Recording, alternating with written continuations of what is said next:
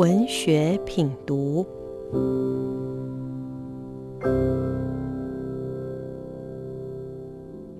大家好，我是启明出版的编辑廖书义，今天要来跟大家推荐一本我们今年出版的新书，是演员威尔史密斯的回忆录。威尔史密斯是我们这一代的人大家都非常熟悉的一个名字，然后我们从小都看着他的电影长大的。我们从外面看见的这个威尔史密斯这个人，他是一个已经获得不可思议巨大的成功的一个人。他其实一开始是以嘻哈歌手的身份出道，那他在不到二十岁的年纪就拿到格莱美奖，然后已经是靠着专辑就是已经成为百万富翁。后来又是去演了电视的情境喜剧。那也是马上就是走红全美，那后来转进电影界，当然又是一部接一部，就是各种卖座电影，然后缔造了非常多的票房记录。我们从旁边看着这个人，就会总会觉得说，他好像就是非常成功的人，那他想必应该也是对于他的人生是非常满意的一个状态。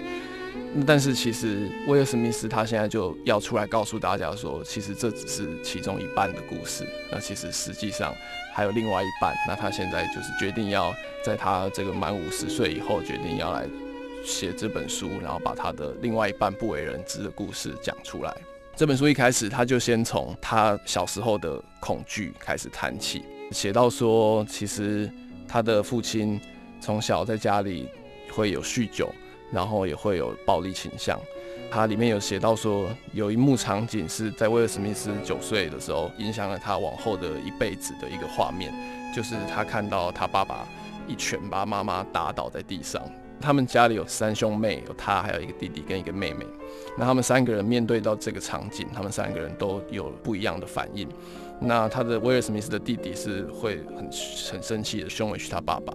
那他的妹妹是。躲到房间里面去哭，那但是威尔史密斯他表现出来的反应是去耍宝，然后试着去用搞笑的方式来想要缓和他爸爸的情绪，然后他认为说只要大家都在笑，那就不会有人受伤。他的这个反应，他写到说，他从小的面对这些恐惧，让他培养出来的这种他对于情绪的敏感度。跟他会去注意这些事情，那这当然对他往后的演艺生涯这是很关键的一个能力。但是同时从小到大，他也一直都在内心面对着这个说，他选择了这样的方式，而不是真正的用某种力量去回击那些伤害他的人，他只能用搞笑、用讨好的方式。所以他内心一直都觉得自己是胆小鬼，是一个懦夫。威尔史密斯在这本书中，他其实有非常多部分，他都提到了自己很多，他非常诚恳的在。探索自己的情绪跟自己的各种选择、各种行为，那他其实试着去发现自己很多，跟去揭露很多自己脆弱的一些部分。包括说，他后来其实，在他这个看似很顺利的职业生涯，其实也都有着非常多的起起伏伏。那他甚至也曾经就是因为欠税啊，或因为各式各样的意外状况，然后他也有坐过牢，然后他也有财产全部被没收，然后他也有就是跟人家打架，然后各种花天酒地，他经历过就是各式各样的这些时期跟这些困难。但是总而言之，在这本书里，我们就看着威尔史密斯，他从他的一生中，他一直在。试着回答这个问题，就是他一直想要得到快乐，他一直想要让身边的人也可以快乐。在他年纪比较小的时候，他认为如果他要快乐，他就必须要赚到更多钱，他就必须要变得更成功，他就必须要有更多的成就。那所以，我们在这书的前半段就看着他一路如何迈向他心中的成功。那他在这些过程中，他也谈到了非常多他的成功的秘诀。甚至包括说，你要设定清楚的目标啊，你要把握机会，还有甚至是说一些他在无论是音乐界、电视界、电影界，他也提到了非常多一些比较细节上的他的一些技巧，包括演戏的他的一些心得，或是音乐上他的一些态度。那所以我们前半段就看着他如何一步一步迈向他的成功。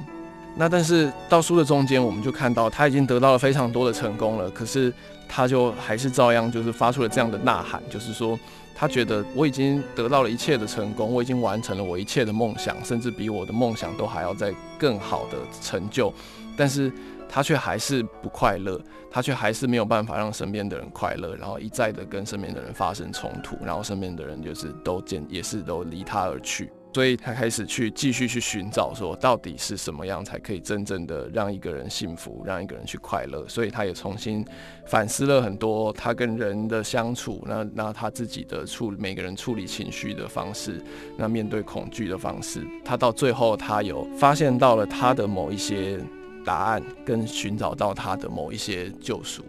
我觉得，无论你喜不喜欢威尔史密斯这个人。但是我觉得他的经历是我们很多人难以经验到的，他是很奇特的一段经历。他非常坦诚的，就是在这本书里面揭露这一切。那我觉得在这过程中，一方面是读得非常快乐，因为。他这本书就好像他是我们在看威尔史密斯的一部电影一样，就是有很多好笑的，有很多幽默的，很多情节，也有一些很感人的部分，包括他写到他跟他的家人，他跟他的妻子，那他怎么样维持一个家庭的各种努力，也有非常多关于人生的一些启发，跟一些我们怎么样保持勇气，然后继续前进的一些心得跟一些诀窍。那我觉得这是。读起来非常快乐，然后又有启发的一本书，所以推荐给大家。